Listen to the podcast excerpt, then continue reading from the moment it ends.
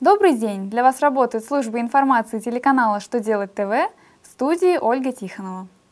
В этом выпуске вы узнаете, что нового в заполнении счетов фактур, какое нововведение поможет организациям избежать проверок ФНС, как могут быть возмещены потери потребителей, пострадавших от ценового сговора. Итак, о самом главном по порядку –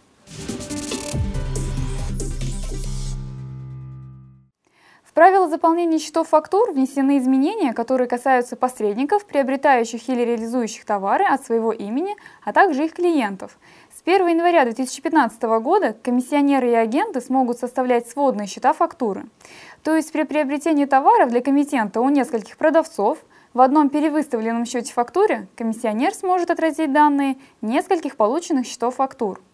А по договорам комиссии или агентским договорам на продажу товаров – Сводный счет фактуру может составить комитент или принципал соответственно. Кроме того, разрешено вносить в счет фактуру дополнительную информацию, включая реквизиты первичных документов, при условии сохранения формы документа. Иначе говоря, гибриды счетов фактуры первичных документов узаконены.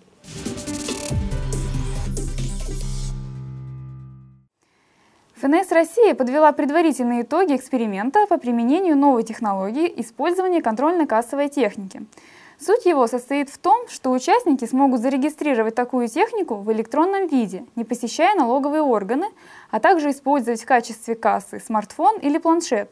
В службе заметили, что оперативное поступление в органы ФНС данных о расчетных компаний, участвующих в эксперименте, обеспечивает прозрачность их деятельности и позволяет отказаться от проведения проверок таких организаций. В то же время предприниматели отметили удобство быстрого доступа к фискальным данным в целях ведения бизнеса. ФНС напомнили, что к эксперименту можно присоединиться до конца текущего года. Его окончательные итоги будут подведены после 1 февраля 2015 года.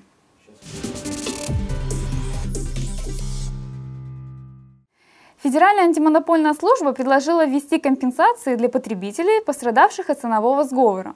В соответствии с законопроектом, подготовкой которого занимается служба, возмещать убытки будут поставщики товаров и услуг, а также продавцы, занимающие доминирующее положение на рынке. Размер компенсации составит от 1 до 15% от понесенных покупателем затрат. Рассчитывать на возмещение смогут и граждане, и юридические лица. Перед обращением в суд за защитой своих интересов потребитель должен будет убедиться в том, что ФАС вывела факт ценового сговора, и он подтвержден судом. К своему иску заявителю нужно будет приложить решение ФАС и чек или договор с недобросовестной организацией. Точный размер компенсации определит суд. Внесение проекта в Госдуму запланировано на весеннюю сессию.